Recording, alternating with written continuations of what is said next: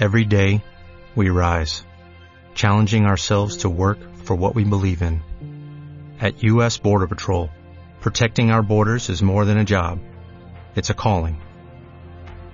Agents answer the call, working together to keep our country and communities safe. If you are ready for a new mission, join U.S. Border Patrol and go beyond. Learn more at cbp.gov/careers. Hola, hola y más hola a los seguidores de la Polaca.com. Jóvenes increíbles con mucho talento mexicano, mexicano, algo que les haga la vida más feliz, conocer el mundo. Cada sociedad tiene el gobierno que se merece. Que se merece. Pues un cambio de mentalidad principalmente, entender que tenía que escuchar. Vamos a romper el reto.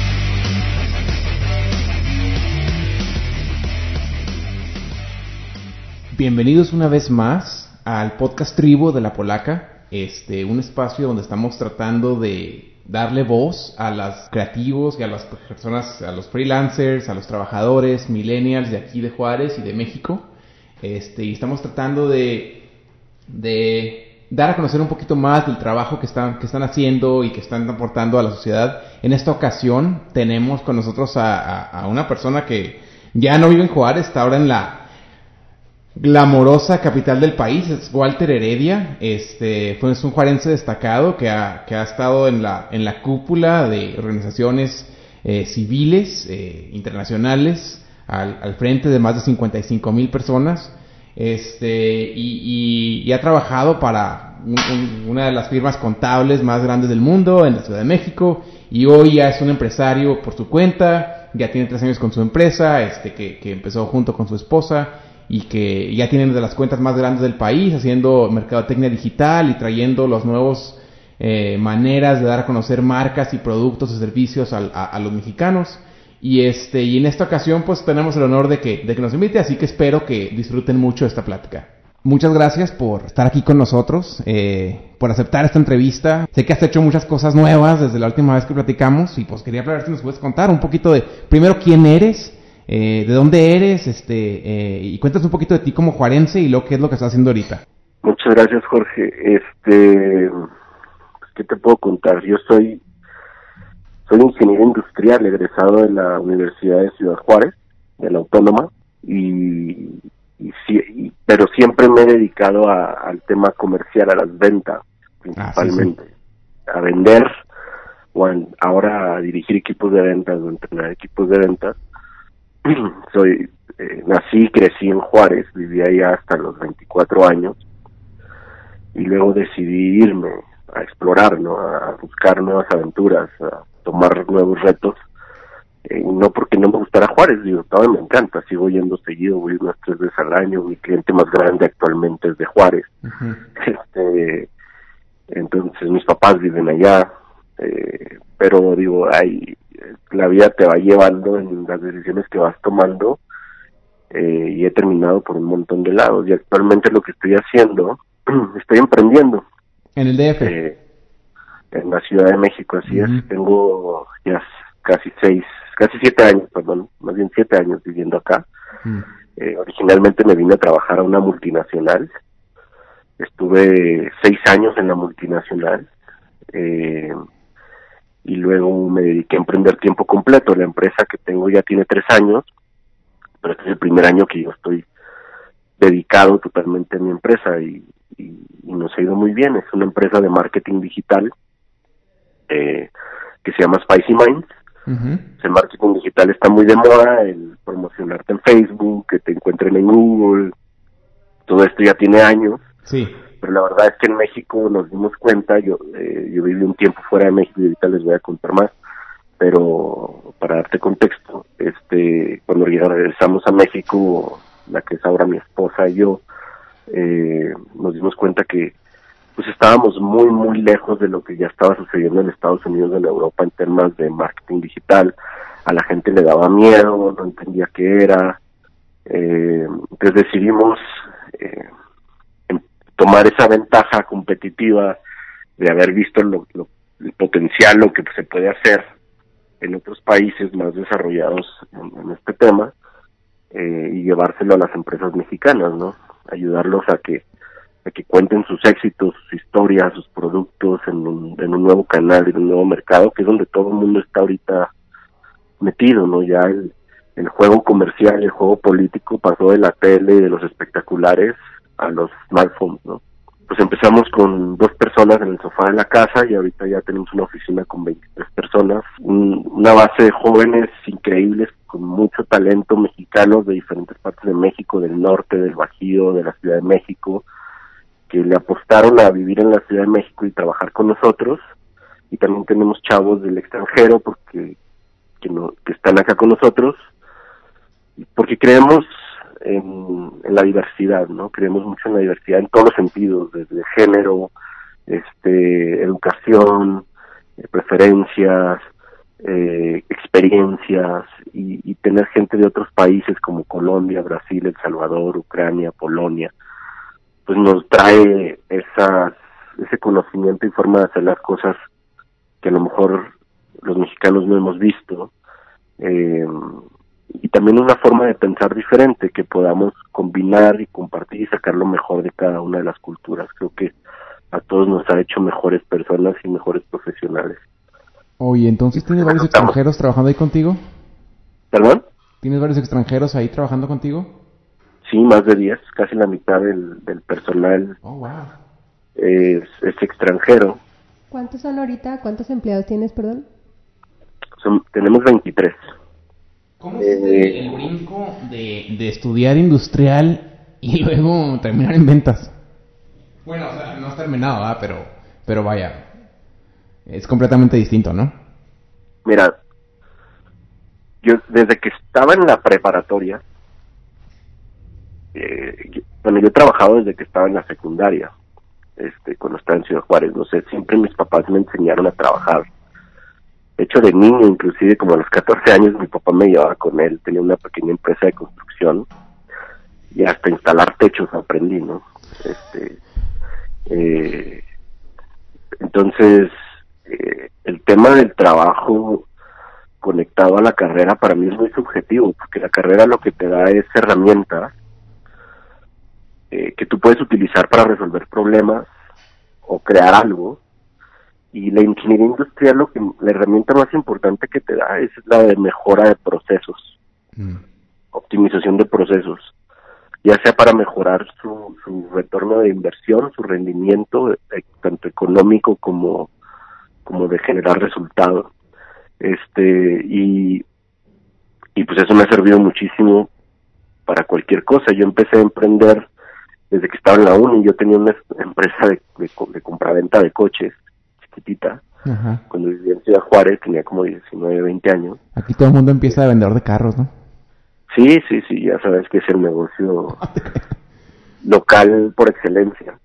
Eh, y, y me iba muy bien y dije, oye, puedo vender un coche en casi en el mismo día que me llegaba, ¿no? Me dije, tengo una habilidad para vender. Eh, y, y siempre la seguí, la seguí. O sea, me, me di cuenta que era una pasión, que me gustaba.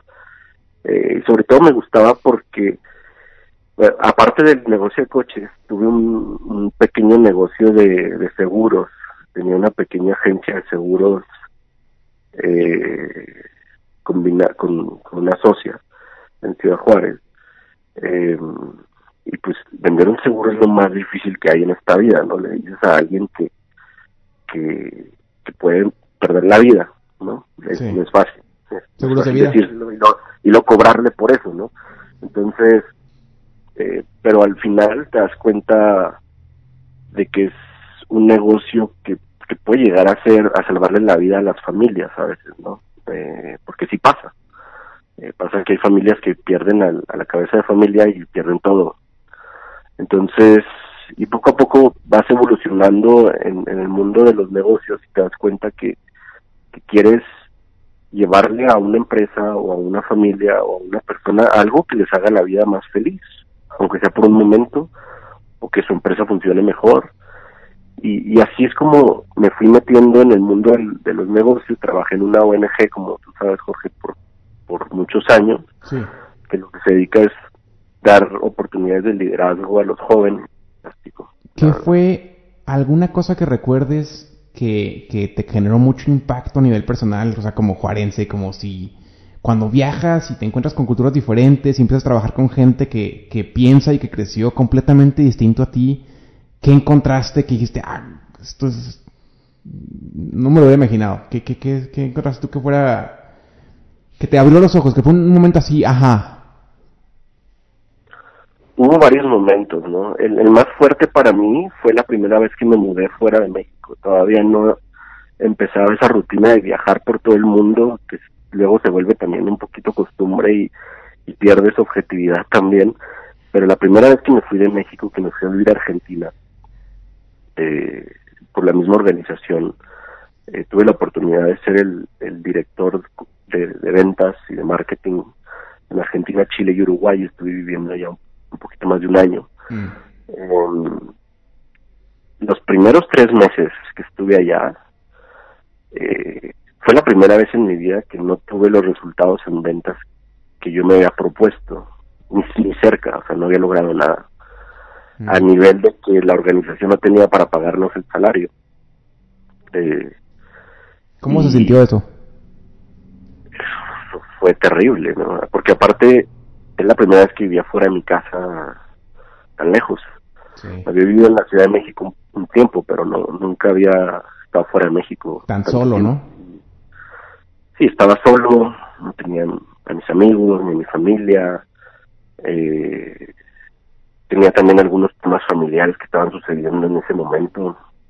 Entonces fue un momento, pues podría decirse que hasta depresivo, ¿no? O sea, muy duro emocionalmente Sí, muy duro profesionalmente porque no tiene resultados. Lo que me di cuenta es que los resultados y las ventas y todo es subjetivo a la cultura.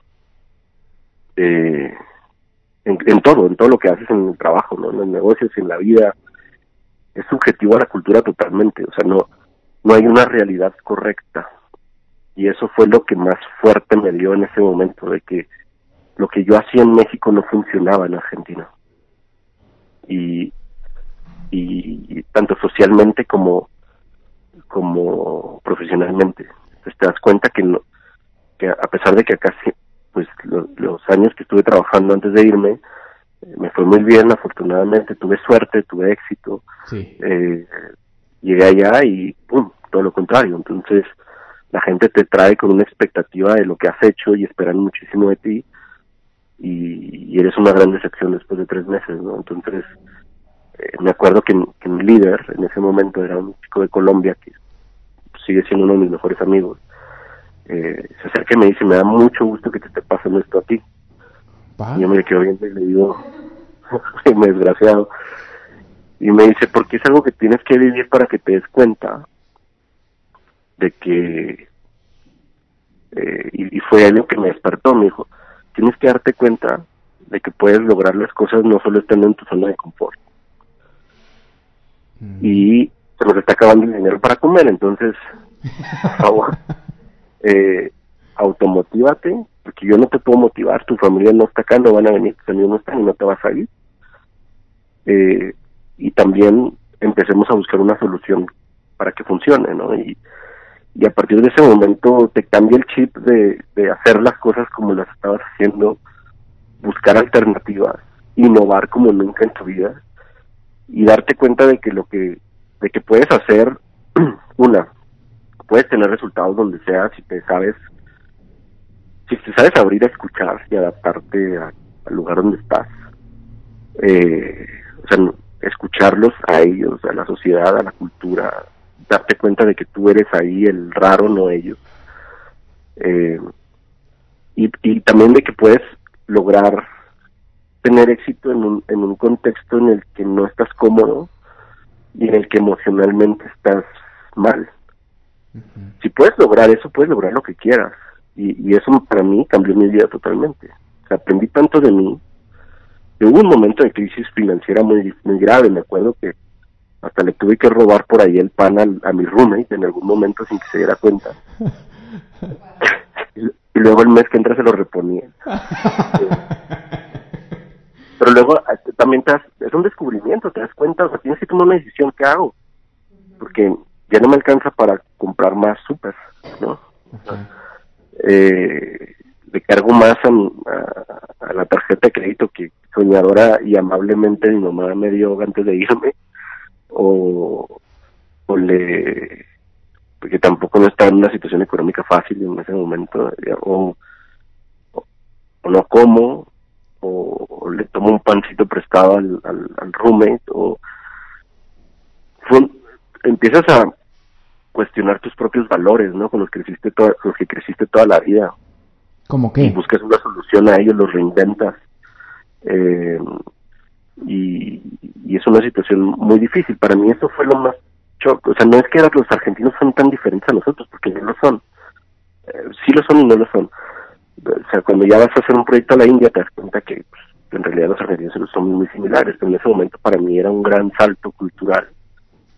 Eh, pero lo interesante era ese tema, combinar lo emocional con los resultados y con las diferencias culturales al mismo tiempo es un es una experiencia de vida que una te enseña mucho de ti dos eh, te cambia te transforma a ver las cosas de una manera totalmente diferente y te, te da la oportunidad de que te pruebes en un ambiente en el que pues nunca te hubieras podido probar en la comodidad de tu casa no y, y, te das cuenta de que eres capaz de hacer casi cualquier cosa. Y, de ahí para arriba, el mundo cambia. Totalmente. Dices que descubriste que era muy importante escuchar, ¿verdad? pues al, al mercado meta, me imagino. Este, ¿qué, descubriste? ¿Qué descubriste uh, que, que, era diferente en los argentinos de México, que en ese momento dices que era como muy enorme para ti la, la diferencia. ¿Qué fue lo que descubriste que era diferente en, en la zona geográfica que estabas? Pues para empezar me di cuenta que los argentinos, los chilenos y los uruguayos eran súper diferentes, porque yo me fui con la perspectiva de que eran muy similares. Eh, esa es una fuerte, y las diferencias con nosotros son tremendas. Por ejemplo, el... Tú te fuiste pensando que eran como estados y...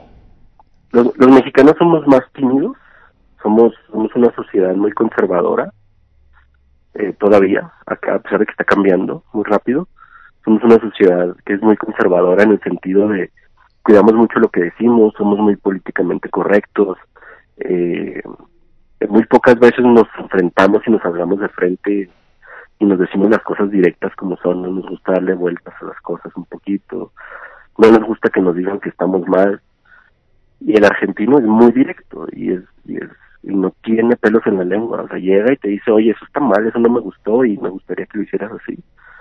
Eh, y lo primero que dice, oye, este cuate que tiene contra mí, no, no, en realidad quiere que mejores, te está ayudando, tiene una buena intención. Eh, y nosotros nos lo tomamos personal cuando alguien hace eso, ¿no? Y ellos no, saben que es negocio, saben que es trabajo y que lo está haciendo por tu bien.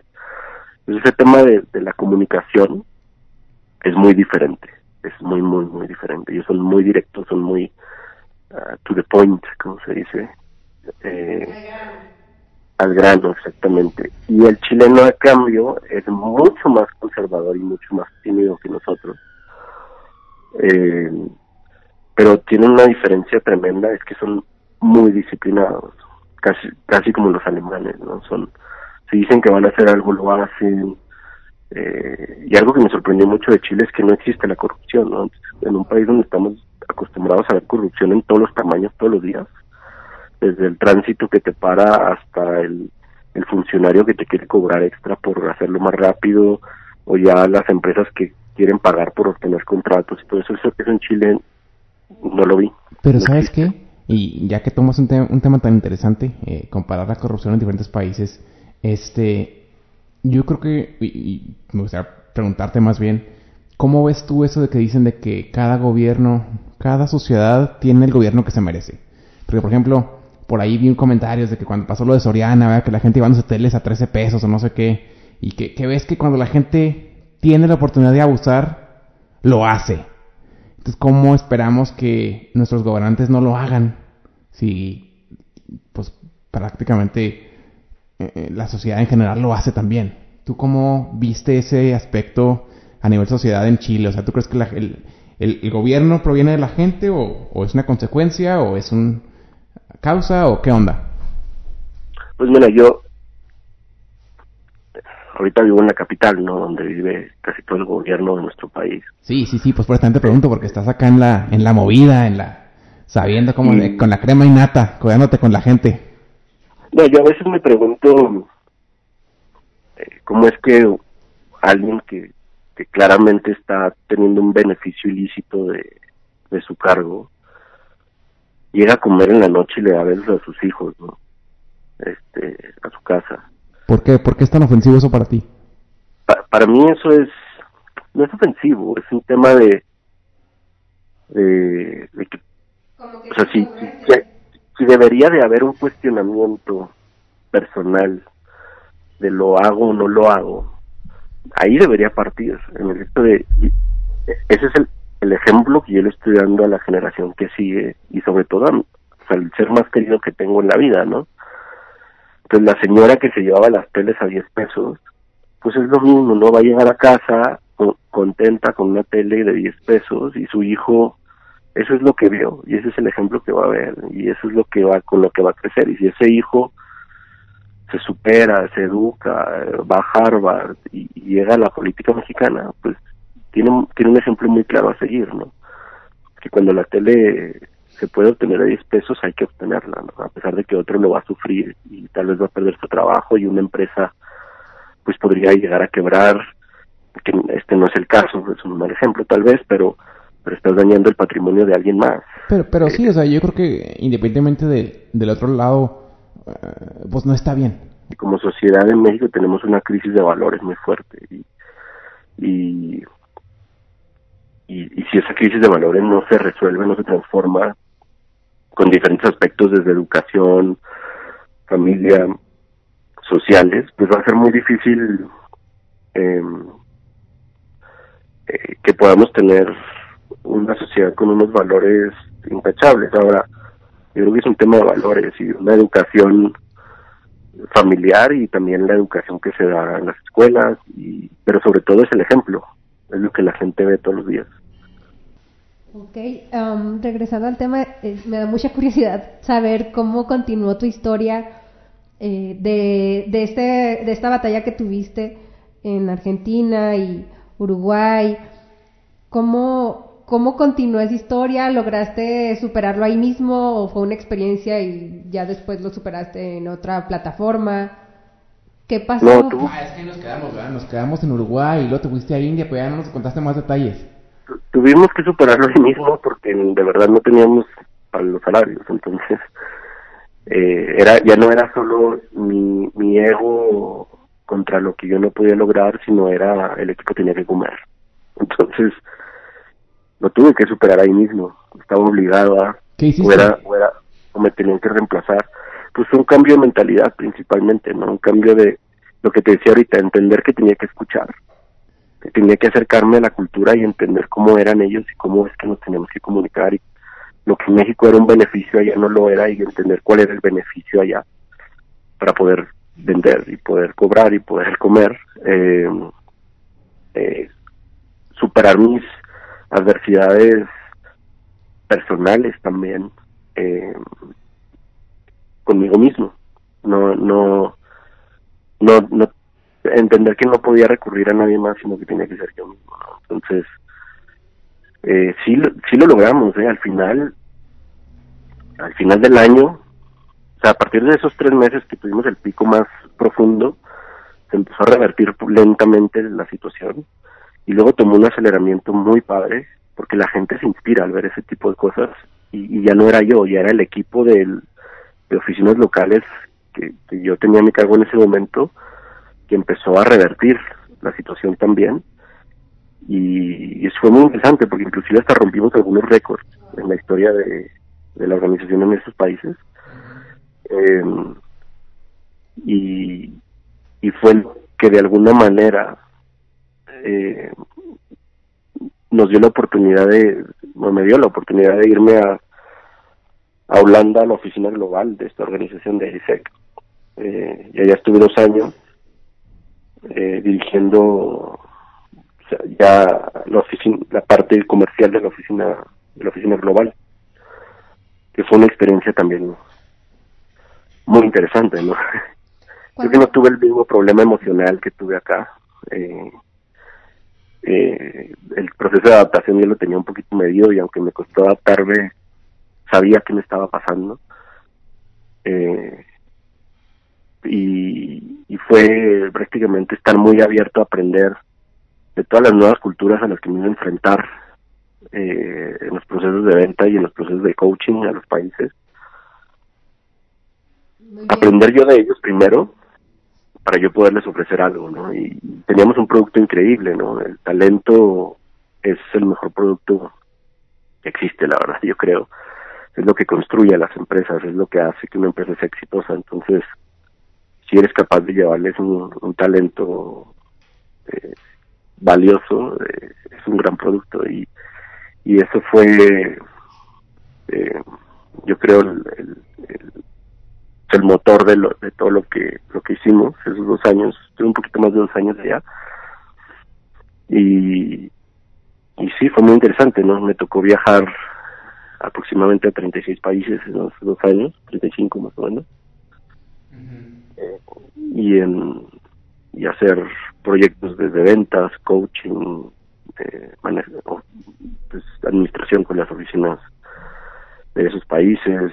Eh, pero yo creo que eh, digo está en una posición de privilegio no eh, de líder la gente escucha eh, pero yo creo que el tomar la decisión de irse y tomar un reto cualquiera que sea eso es lo valioso de esta enseñanza no no tanto pues llegar a ser director global de una organización tan grande no es fácil y es no creo que no, no, no, no a todo el mundo le va a pasar. pero, Sí, pero sí te va a pasar si tú tomas las decisiones arriesgadas del proyecto del momento en la organización o plataforma en la que estés en ese momento. Yo creo que ahí es donde está el aprendizaje, ¿no? El tomar esas oportunidades, el no quedarte estancado, el no estudiar para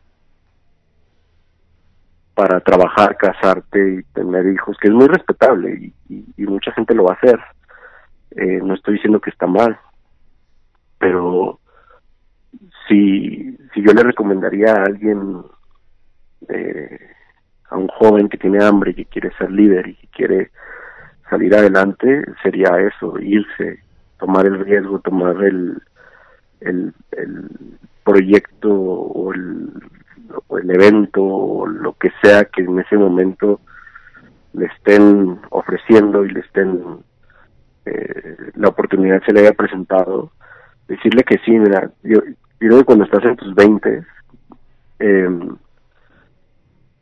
eh, no tienes nada que perder. Porque lo peor que puede pasar es que fracases, como yo, a mí me pasó los primeros meses, y si te truenas te regresas y sigues en tu misma zona de confort contra el lado de tu familia. No pasó nada. Sí, te gastaste un vuelo bien caro y estuviste tres meses fuera, la aventura nadie te la quita, y vuelves a empezar y no pasa absolutamente nada. Pero si, si logras superarte, te transformas, terminas la experiencia, tu, tu vida cambia para siempre. O sea, tú, tú, tú, tú piensas que el, objetivo es tomar el riesgo.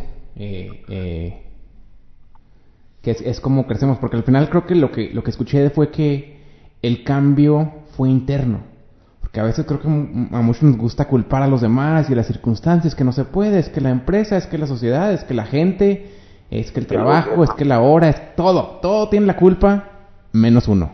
Entonces siempre veo que no hay responsabilidad personal de las cosas y que, y que esos pocos que, que se dan cuenta que el mundo no es el que se va a adaptar a ellos, sino que ellos, nosotros, uno mismo se tiene que adaptar al entorno y aceptar la realidad como es.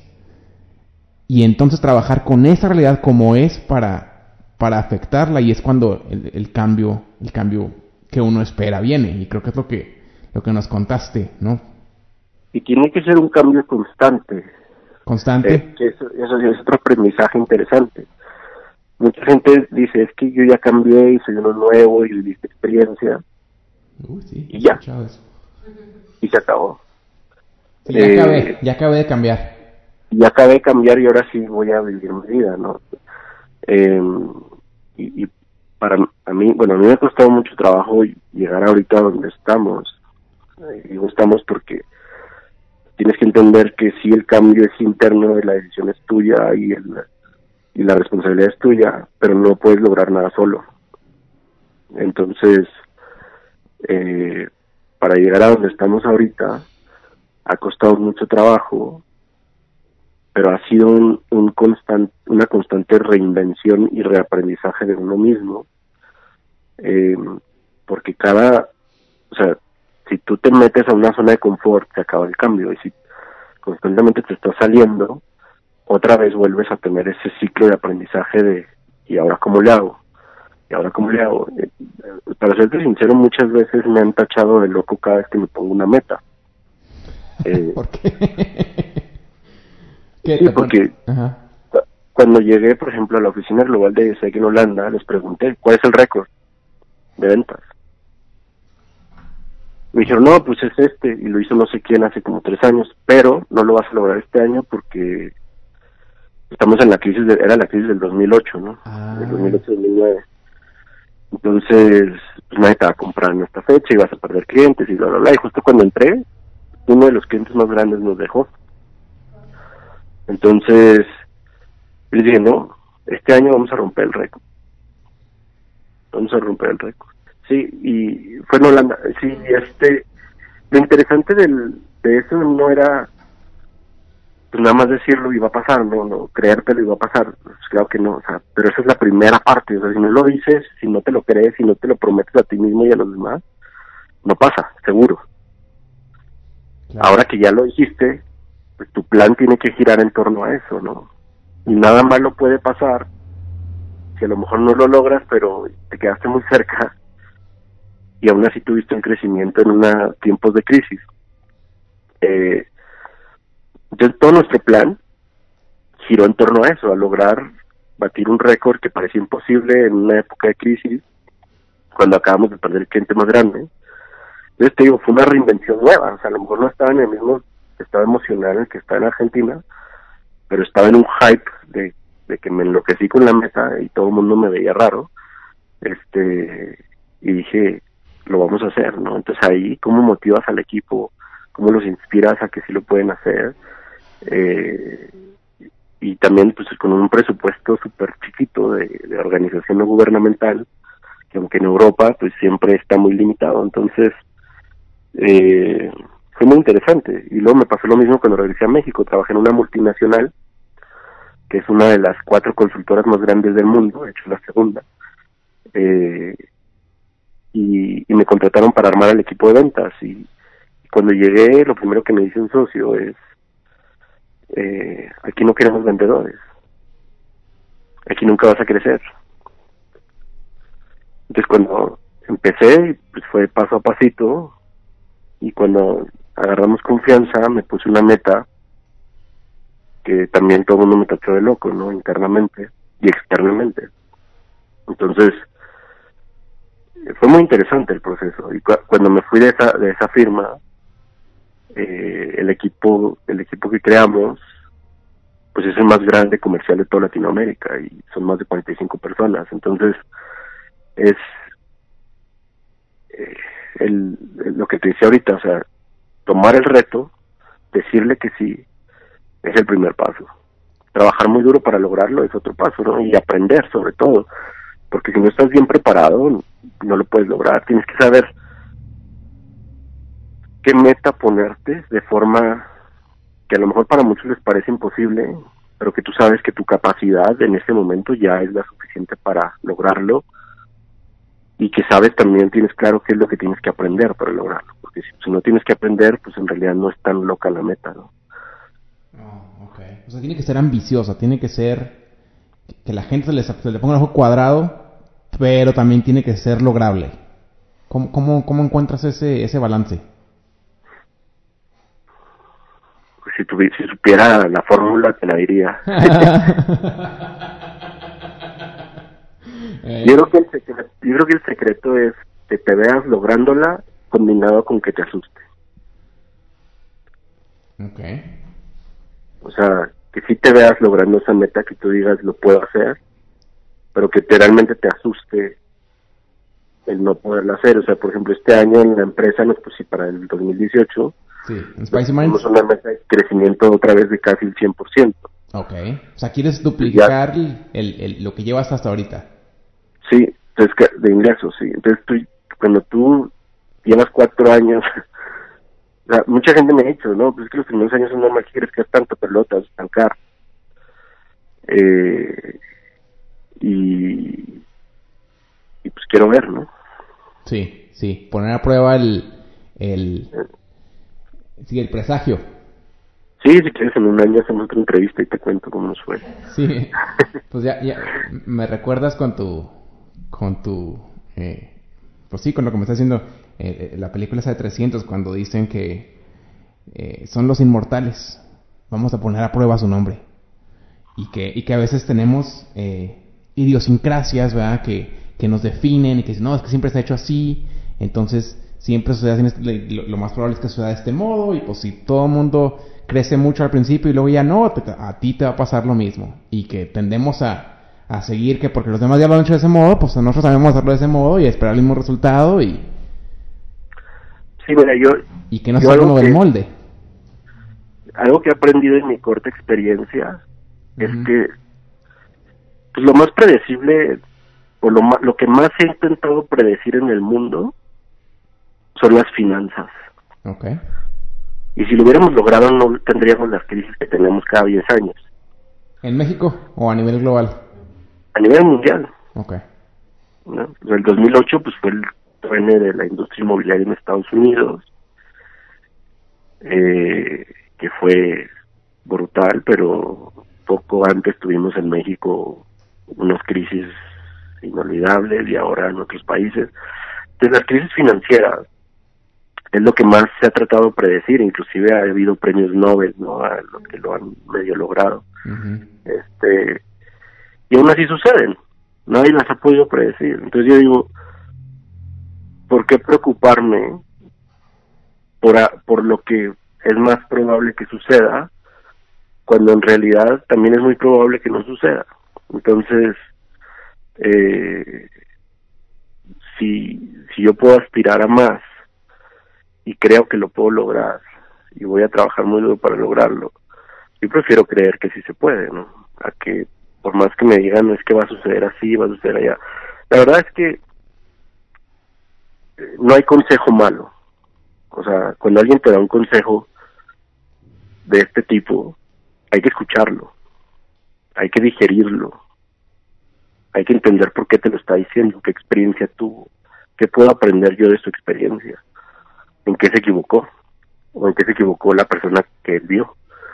Y luego, saber qué acciones vas a tomar o no vas a tomar en base a ese consejo. No, no significa que todos los consejos tengas que cambiar tu rumbo, pero pues, yo creo que todos hay que escuchar, yo creo que no hay consejo malo, ¿no? A pesar de que las cosas puedan suceder diferente y tú creas más en ti de lo que te están aconsejando, eh, siempre hay que escucharlo.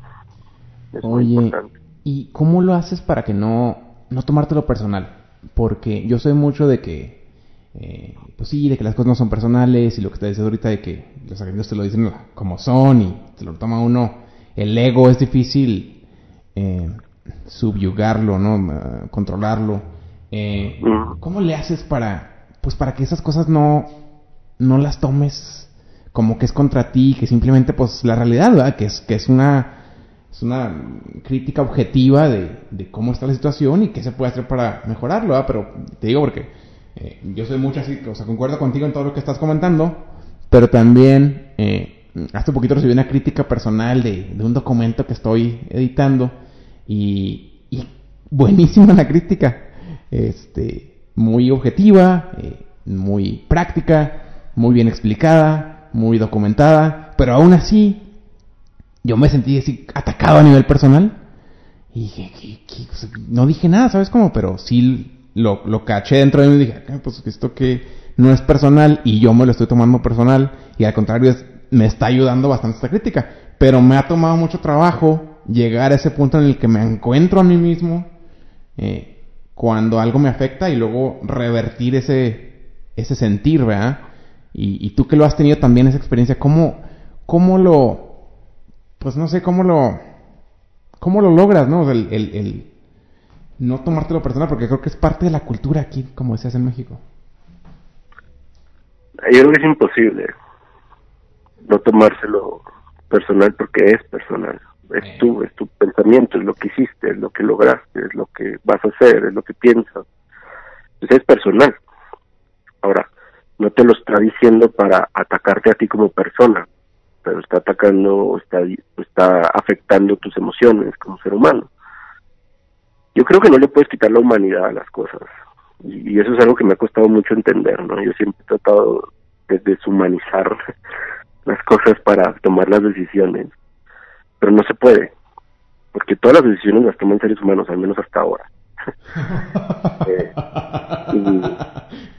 buen, buen este paréntesis, ¿verdad? Sí, pero ahora todas las decisiones las toman seres humanos, entonces tú tienes que entender eh, la perspectiva desde la persona, la persona que te lo está diciendo para empezar, no te lo está diciendo en base a ti, te lo está diciendo en base a él. Y eso es lo más importante que hay que entender. Controlar al ego no es fácil. Entonces, no es bueno tomar decisiones cuando el ego está descontrolado. Entonces, yo creo que eso no es recibirlo, dejar que afecte tu humanidad, entender que no eres tú realmente, sino es la perspectiva desde el punto de vista de esa persona. O sea, es él lo que está reflejado en esa opinión y no tú. Y volver ya más tranquilo a tomar las decisiones que tengas que tomar. Eh, eh, yo creo que el secreto está en no tomar decisiones en ese momento de, que estés afectado, tan, tan afectado emocionalmente. Eh, pero dejar que el proceso humano fluya y siga su curso. No lo puedes detener, no lo puedes controlar tanto.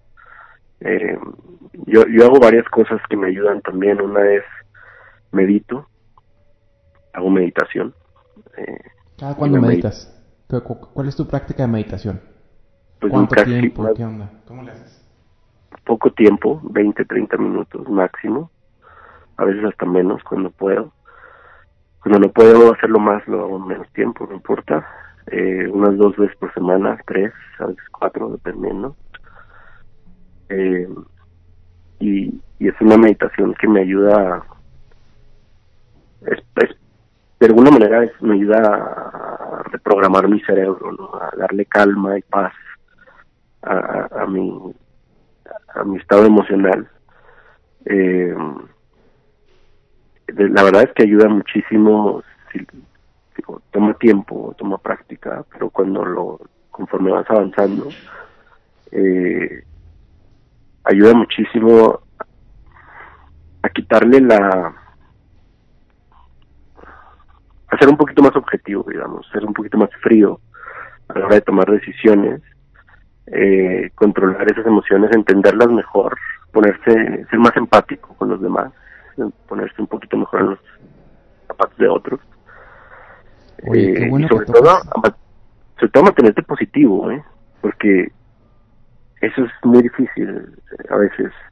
Estamos rodeados de tanta negatividad de no se puede, él es malo, él hizo esto, él es... hay tanta comunicación negativa mm. que empieza a, doblar a veces. Entonces, la meditación me ayuda a reprogramar mi cerebro, sobre todo para esa parte, de mantenerme positivo y seguir en ese estado de creer en la gente y en que las cosas se pueden hacer. Me ibas a preguntar algo, perdón. Sí, sí, que pues qué bueno que tocas el tema porque una de las preguntas que quería hacerte era esa de, eh, pues bueno, que si cuando agarraste este hábito, porque es un hábito difícil de tomar, el de meditar, como cualquier hábito bueno, ¿no? Hacer ejercicio, comer bien, todo es, todo es difícil. Pero bueno, en los últimos cinco años, una pregunta así más, más general, eh, ¿qué nueva creencia, comportamiento o hábito has tomado que ha mejorado tu vida? Me imagino que este tal vez es uno de esos. Yo creo que es ese, la meditación. Eh, como te digo... ¿Hace cuánto lo tomaste? Enfocado en lo positivo, en la, en ISEC, la organización en la que trabajé, sí. Eh, conocí personas que meditaban. Eh, y, y, a pesar de que trabajábamos mucho y, en, y, teníamos esos congresos y eventos donde eh, se trabajaba muchísimas horas, en las mañanas siempre había algún loco que ponía a los demás a meditar. y entonces cuando, cuando tienes cinco días que no has dormido bien, no has comido bien, no has parado a trabajar, eh, tu cuerpo está agotado y aparte te fuiste de fiesta casi todos los días. Eh, cuéntanos, Me, sí, me di cuenta de lo poderosa que es esa meditación, ¿no? Porque podía seguir y seguir y mi, mi, mente estaba clara, estaba consciente, estaba el cuerpo, la, la, o sea, tu capacidad de pensar se afecta si no tienes descanso, ¿no? Eh, también hay otra cosa que hay un hábito que, me ayuda mucho y, yo creo que es un hábito que a veces es difícil de, mantener para mucha gente y para mí inclusive también es difícil es pero pero ya ya lo tengo más arraigado y es yo me pongo metas pequeñas o sea no si me pongo una meta a dos años a tres años o del año muy grande muy loca pero luego trato de romper esas grandes metas en metas casi semanales, mensuales o a veces hasta diarias, ¿no? Dependiendo del día. Y siempre que se logra, eh, a una pequeña celebración o, me doy un, ¿cómo se dice? Un pequeño premio. Mm. Me recompenso. y, y eso también me ha ayudado muchísimo a entender que las grandes cosas se logran paso a pasito. Ah. Eh, y, y me mantiene en el camino. O sea, que en los momentos difíciles pienso en las cuatro cosas que celebré contra la difícil que estoy viviendo ahorita. Y veo que son más positivas que negativas, ¿no? Porque si te encuentras cosas bien difíciles en el camino que tienes que superar. Entonces, esos pequeños reconocimientos y, son puede ser desde me tomo una botella de vino con mi esposa en la noche y brindamos por un, logro pequeño o ya cuando es algo más importante nos vamos nos, nos damos dos días a la playa a descansar eh, y decimos nos merecemos esto no logramos esto este mes logramos la meta avanzamos vamos bien eh, es es es un autorreconocimiento eh, este año fue un año increíble, por ejemplo, para nuestra empresa, para todo lo que hicimos, para lo que logramos. Estamos muy cansados, eh, pero muy contentos. Nos dimos, un super, nos dimos un super premio. Nos fuimos con mis papás a, a Escocia unas semanas y, y se sintió increíble. Es decir, o sea, porque ya estábamos tan cansados que ni, ni estábamos viendo lo bueno del año, pero esos días allá nos ayudan a ver si te, estamos abrumados, tenemos un montón de cosas por resolver, pero tenemos un crecimiento del 140% y tenemos 23 personas que dependen de nosotros. Sí. Eh, y, y, había que había que celebrarlo, vale la pena. No, no claro, claro. Y, es lo que te permite saber que vas avanzando. Oye, déjame... Bueno, veo que, bueno, escucho que mencionas mucho a tu esposa y me da mucho gusto me gustaría saber qué, qué tan grande representa su participación o su parte en, en, esto. Siento que ya no es un proyecto tuyo, sino que es un proyecto en conjunto. No sé si lo estoy interpretando bien, porque la mencionas continuamente y parece que esto es más bien un trabajo en equipo. Ella es mi jefa, esa es la, la respuesta. Siempre Me encanta, me encanta tu respuesta. Sí no, realmente es mi jefa, ¿no? O sea, es la directora de la empresa, entonces, eh, ella es la directora general de la empresa. Somos socios, somos cofundadores de la empresa. Eh, ella lleva más tiempo trabajando en la empresa que yo. Y ella es la verdadera experta en marketing digital. Yo, yo soy el director comercial de la empresa. Yo me encargo de la estrategia para atraer clientes. Y hago la parte de planeación estratégica también, o sea, la visión a tres años, las metas de los equipos, los sistemas de medición, project management, todo eso. Eh, pero la parte técnica, que es el, esqueleto de nuestra empresa, ella es la que lo trajo, ¿no? Y, y ella es la, directora de la empresa, y es la jefa. Entonces, eh, sí trabajamos juntos, trabajamos muy bien juntos, la verdad. Sabe que tenemos nuestras grandes diferencias, eh, pero no son diferencias irreconciliables, creo que se complementan. Em, y, y bueno, en la vida personal, pues ni te cuento, tenemos una vida increíble. Qué bueno, qué bueno. nos da mucho gusto que, pues que, ¿cómo te diré? De manera tan, tan, este, natural y, y mm, sí, o sea, tan espontánea, hables, pues tan cálido de, de la persona con la que decidiste juntar tu vida y tu, tu esfuerzo de, de vida, realmente. Oye, tengo otra, otra pregunta. Sí. Este, a ver. Mm, ¿Cuál es una de las mejores o más valiosas inversiones que has hecho últimamente? Hablando, este, pues de, de dinero, de tiempo y energía. Uy. Mira, eh, recientemente las inversiones más valiosas que he hecho eh, yo creo que ha sido eh, gente. ¿Cómo? O sea, contratar a la gente adecuada o desde contrataciones, o sea, tener colaboradores increíbles en la empresa, eh, relaciones personales, crear nuevas y, y valiosas relaciones personales, eh, mi familia, eh, digo, cuando estaba trabajando en una organización no gubernamental, no podía ir a verlos tan frecuentemente, menos viviendo en el extranjero. Eh, y hoy tengo la oportunidad de, traerlos y yo ir y, estar mucho más tiempo con ellos porque yo sé que ese es un tiempo, o sea, la moneda más importante que tenemos en nuestra vida es el tiempo, ¿no? Eh, porque es la única moneda, la más valiosa, porque no, no la puedes recuperar una vez gastada y no puedes dejar de gastarla, no la puedes ahorrar. Entonces, eh, cómo se aprovecha ese tiempo es, es, y cómo se invierte es muy importante. Yo creo que la gente es lo único que vale la pena. Eh, el dinero va y viene, el dinero es un resultado de lo que haces con esa gente. Eh, el bienestar, la tranquilidad, la salud, es un resultado de, lo que haces y con quién lo haces. Eh, si tú te preocupas las personas que están en tus clientes, que se sientan satisfechos, que se sientan contentos, que, que sientan confianza, que se sientan bien contigo, nunca vas a tener problemas de dinero. Eh, si, si tratas bien a tus colaboradores, eh, como dice Richard Branson, ellos van a tratar bien a tus clientes también. Eh, y al final de tu vida nadie se va a acordar de cuántas horas trabajaste ni de cuántos proyectos hiciste.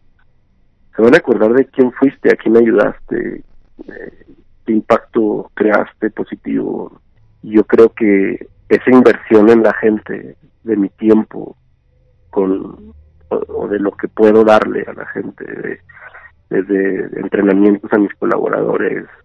Tenemos algo que se llama Team Base, por ejemplo, nosotros, en nuestra empresa. Sí. Nos damos toda la empresa, rentamos toda la empresa una casa en Cuernavaca, con alberca, con juegos, muy padre. Y le damos la voz a todos los colaboradores y básicamente les preguntamos qué vamos a lograr en el 2018. Las metas locas ya no se me ocurren nada más a mí. Este, ellos tienen la voz para decir si, es más, este año ya me cambié la meta, ellos fueron los que se salieron con esa meta de casi 100%. Y simplemente porque les pusimos el espacio y les dimos la voz y dijeron qué quieren lograr, qué quieren hacer. Y para mí pues, esa es una gran inversión. Claro. Eh, no te digo, no solo con ellos, también mi familia, también conocer gente nueva, eh, salir. invertir en, en tus relaciones personales con otros. Y pueden ser laborales, pueden ser eh, familia, amigos, eh, conexiones eh, tal vez de negocios, económicas. Sí, yo creo que esa es la mejor inversión que he hecho hoy y que he hecho en mi vida. Yo creo que en mi vida ha sido la mejor inversión. ¿Y qué consejo le darías a un recién graduado universitario ahorita que estamos en diciembre, que está a punto de entrar a lo que le llamamos, entre comillas, el mundo real? Y, tal vez qué consejo le darías no que haga, sino que no haga? ¿Qué consejo le das que ignore eh, ahora que está a punto de entrar al mundo real? Pues lo que te decía ahorita es que yo creo que no se debe ignorar ningún consejo, ¿no? Porque para cada quien... Pero, pero diferenciar el... Pero si yo les daría un consejo de qué sí hacer, sí. Eh, que se vayan un año a otro país. Un año exactamente. Si quieren más, mejor. Pero que se vayan un año a otro país, a trabajar, de preferencia a trabajar. Que tomen un intercambio, que hagan una práctica profesional, que no se preocupen por el dinero en ese año, que se preocupen por aprender, por hacer cosas que nunca han hecho, por ver cosas que nunca han visto, por conocer tanta gente como puedan. Y ese año, al final del año, yo les garantizo que les va a cambiar la vida, para bien, mm. aunque sea muy difícil. Eh, entonces, yo ese sería el consejo que les daría si pudiera. No, vale, perfecto, no, pues nada, muy, muy este completo. Pues no, pues entonces pues ya hemos acabado. ¿Nos quieres mandar un poquito más este de Spicy Minds? ¿Qué es lo que están haciendo? ¿Quién es tu cliente ideal? ¿Qué tipo de qué tipo de empresa puedes ayudar? Mira, nosotros lo que hacemos es eh, ayudar a las empresas a que lleven su producto o su servicio al mundo digital. En México hay aproximadamente 80 millones, casi 90 millones de personas en Facebook. Entonces, desde empresarios, directores, hasta estudiantes, empleados, todo el mundo está en Facebook. Entonces, eh, hay aproximadamente 60, 70 millones de personas que usan YouTube y Google.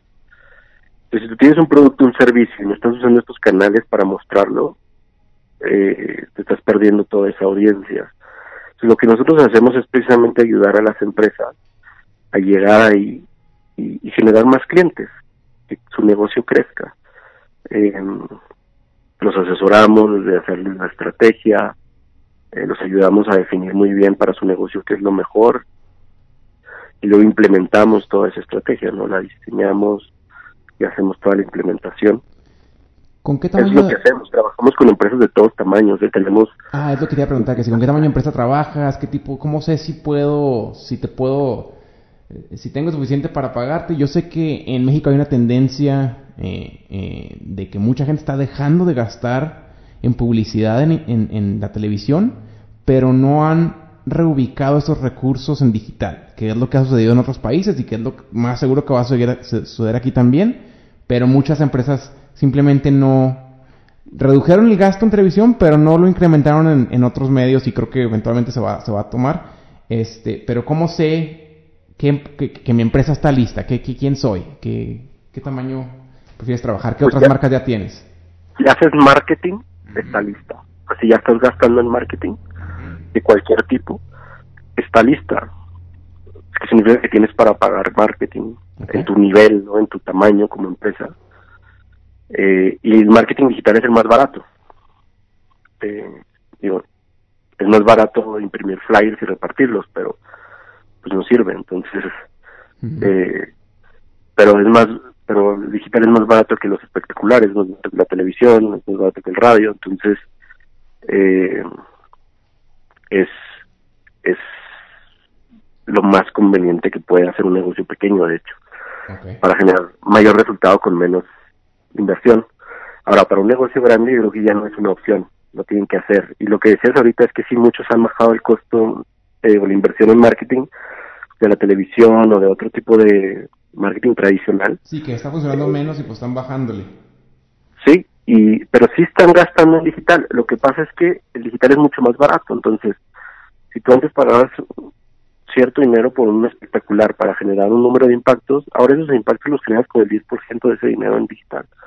Entonces, eh, es mucho más barato, es mucho más medible y, está mucho más orientado a la acción. Y ahí es donde la verdad es nuestra ventaja competitiva. Nosotros trabajamos con multinacionales, con empresas muy grandes como NASCAR, que es la, los, coches, las carreras de coches. O trabajamos con empresas muy pequeñas, como algunas empresas, por ejemplo, de tenemos un cliente que, que tiene unas oficinas de coworking acá en el DF. eh, y son pequeños ellos, pero les, les, les ha ido súper bien con, con lo que estamos haciendo juntos. Están creciendo y creo que la alianza ha funcionado bastante bien. Entonces, eh, pues nosotros somos un aliado que se adapta al, tamaño del negocio, ¿no? Tratamos también a nuestros clientes eh, pymes como, al, como a la multinacional. Eh, creo que los dos se merecen el respeto y, nos da mucho gusto ver que, una pyme está creciendo por lo que estamos haciendo. Eh, entonces... Creo que te habían mencionado entre las empresas pequeñas de México que más están creciendo, ¿no? ¿Cómo, perdón? Creo que, creo que vi por ahí un artículo, no sé si lo vi en Facebook o en donde que, que Spicy Minds era una, Spicy Minds es una empresa mexicana que estaba creciendo mucho, ¿no? Creo que en Forbes de México, una cosa así, ¿no? Pues Forbes creo que no nos ha publicado y si nos publicó no, no nos avisó. Ah, okay. Sí, no, entonces no, tal vez una, sí una revista así de empresarios y... Sí, trabajado, sí hemos trabajado con Entrepreneur, con Alto Nivel, con una Meta Retail, este, sí, ya van varias revistas de hecho, hay revistas que ya tienen espacios para nosotros, ¿no? Entonces nosotros escribimos en las revistas. Ah, okay. eh, directa, directamente también. Eh, tenemos columnas en, en algunas revistas eh, digitales, obviamente. Este y nos ha ido muy bien con ellas, ¿eh? La verdad es que pues, con Entrepreneur publicamos cada mes, con América Retail también. Este, en alto nivel hemos publicado algunas notas. Eh, tenemos yo creo que como cinco o seis revistas digitales grandes de México que nos publican eh, o que hacen artículos también a veces sobre nosotros cuando cuando ellos lo, lo ven necesario. Eh, hemos hecho también algunas entrevistas como la que estamos haciendo ahorita contigo.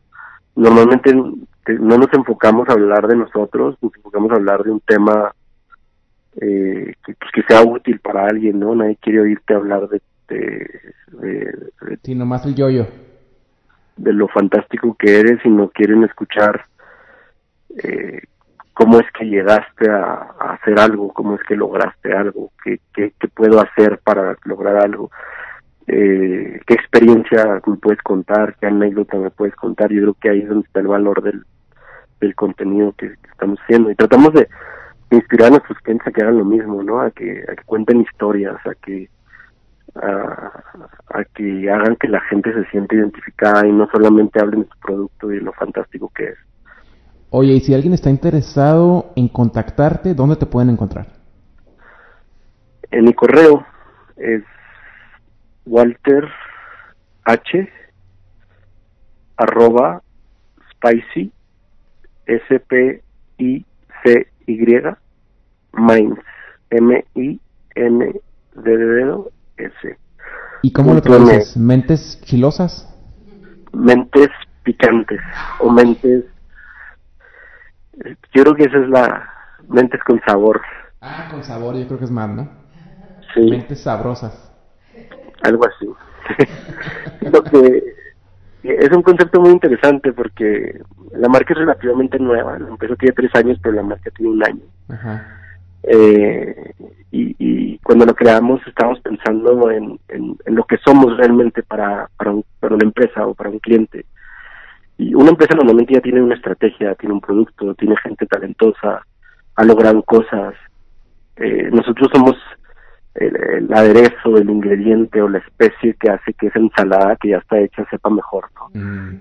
Que sea más exitoso el platillo que está cocinando la empresa. Entonces, por eso por eso es que llegamos a ese punto y, y nuestro producto se basa en la mente y en lo que es capaz de hacer la gente que trabaja con nosotros entonces eh, por eso básicamente somos un ingrediente de, de, de cerebros eh, para las empresas que, que, quieren trabajar con nosotros está muy padre la verdad sí no ya sé te, te, lo he seguido de cerca y sí se me hace muy padre y muy impresionante el, la trayectoria que has que has llevado construyendo este este bebé que, que, es tuyo.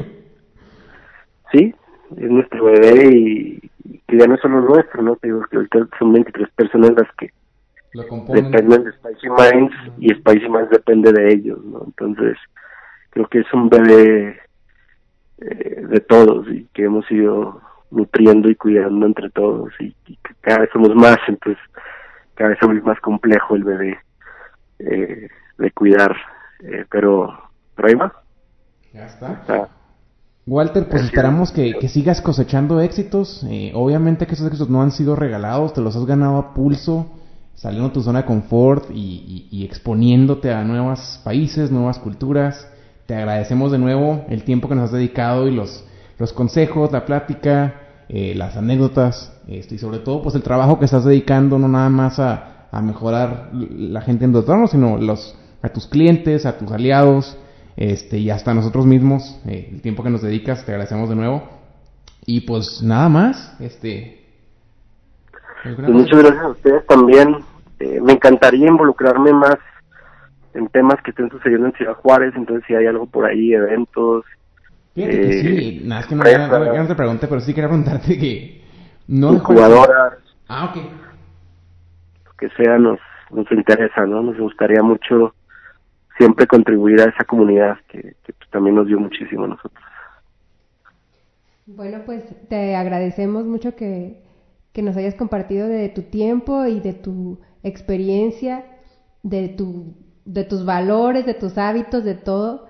Y bueno, para mí en lo personal, pues me llevó un gran aprendizaje y me da mucho gusto conocerte. Y yo pienso que todos los que sea que nos van a escuchar eh, también deben estar, um, pues recibir, recibir de ti, de tu, de tu historia. Creo que cualquier persona que esté a punto de emprender no solo un negocio, cualquier proyecto eh, puede aprender de, de, esta experiencia que tú, que tú ya pasaste.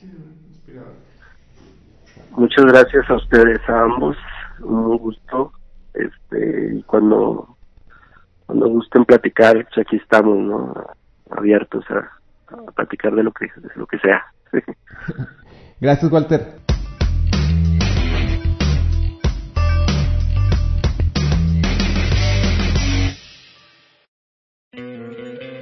¿No te encantaría tener 100 dólares extra en tu bolsillo?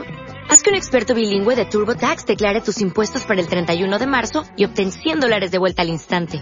Porque no importa cuáles hayan sido tus logros del año pasado, TurboTax hace que cuenten. Obtén 100 dólares de vuelta y tus impuestos con 100% de precisión. Solo con Intuit TurboTax.